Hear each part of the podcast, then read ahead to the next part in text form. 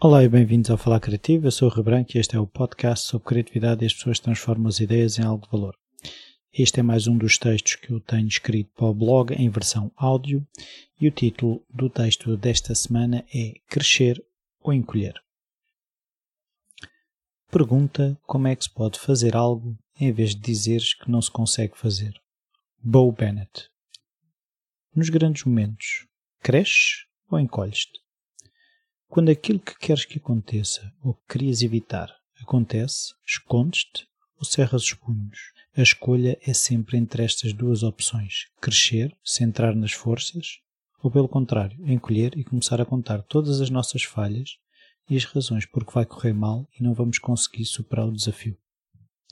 O meu modo de operar é por defeito o segundo, o de começar a procurar todas as razões pelas quais não vou conseguir, todas as dificuldades que vou ter e que me vão impedir de atingir o meu objetivo. Todos temos um modo de reagir que nos é mais natural vários fatores terão estado na origem de os nossos circuitos neuronais estarem de uma maneira que nos faz crescer ou de uma maneira que nos faz encolher. Posso dar o exemplo cá de casa. Tenho duas filhas. Uma reage de uma forma e a outra de outra. Uma cresce, a outra encolhe. Mesmo pai, mesma mãe, experiências semelhantes, pessoas diferentes.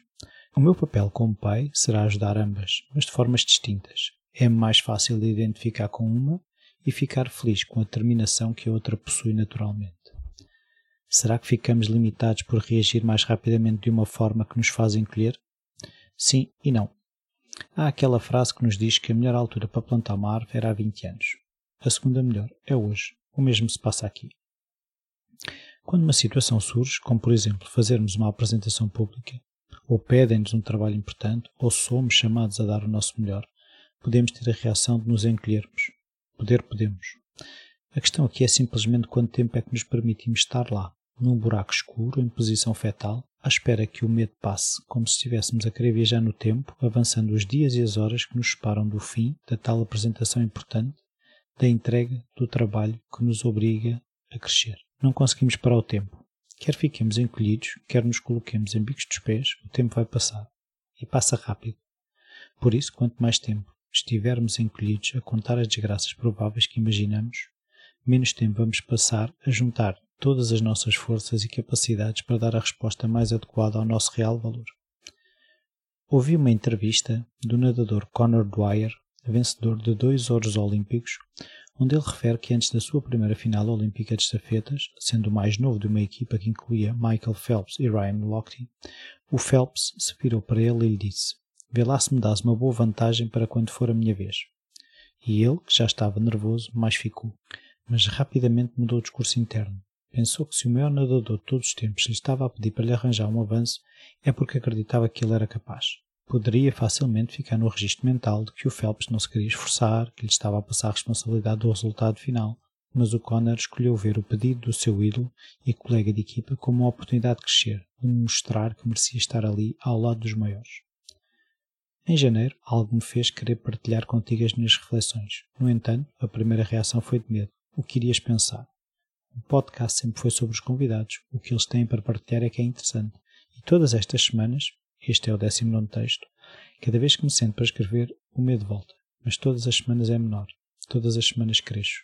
Todas as semanas reúno mentalmente as respostas que tenho tido aos textos, o que aprendo ao refletir sobre este ou aquele assunto que me assusta ou que me entusiasma é o espaço que uso para crescer. São os textos obras-primas? Longe disso. São sim tentativas de crescimento, são treinos para cada vez me sentir mais confiante para atingir as metas a que me proponho.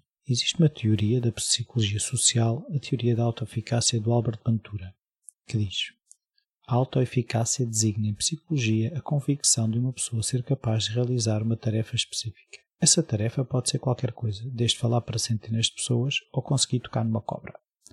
A autoeficácia, a minha crença de que sou ou não sou capaz, tem quatro fontes de informação que me permitem acreditar ou não na minha capacidade de superar a tarefa, que são as performances passadas de sucesso, as experiências vicariantes, a persuasão verbal e os estados fisiológicos barra emocionais.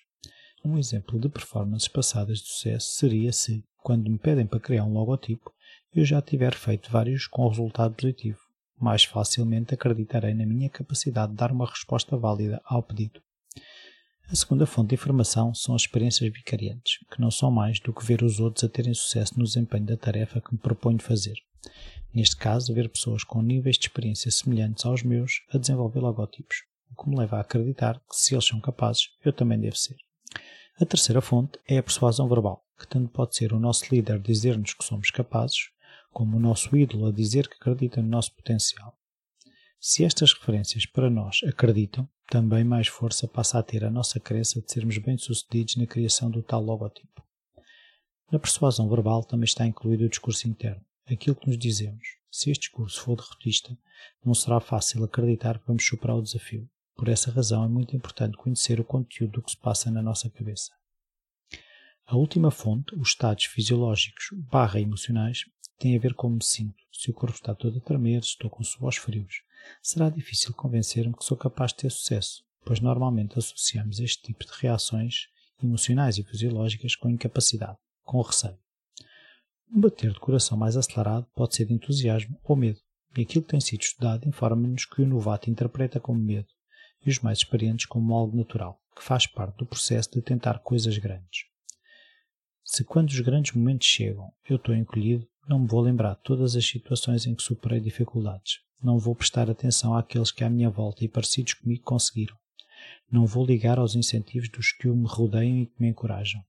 E nem vou conseguir interpretar as minhas reações emocionais e fisiológicas como positivas, como entusiasmo, como desafio a ser superado.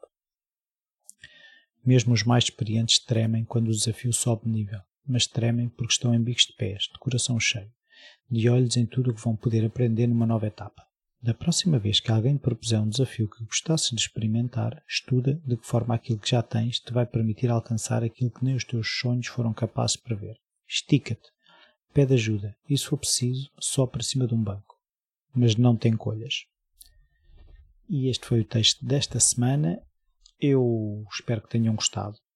Um, eu, como digo no texto, estou a gostar de crescer com estes textos e, e mais uma vez gostava de pedir a, eh, a, vossa ajuda nas avaliações e nas críticas no iTunes, ajudam a, a que o podcast chegue a mais pessoas.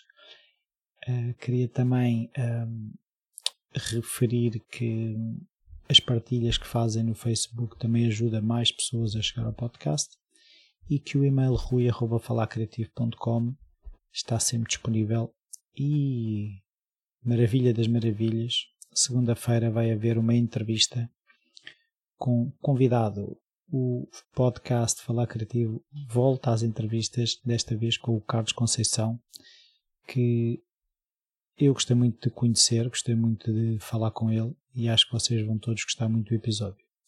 Por isso, até segunda-feira.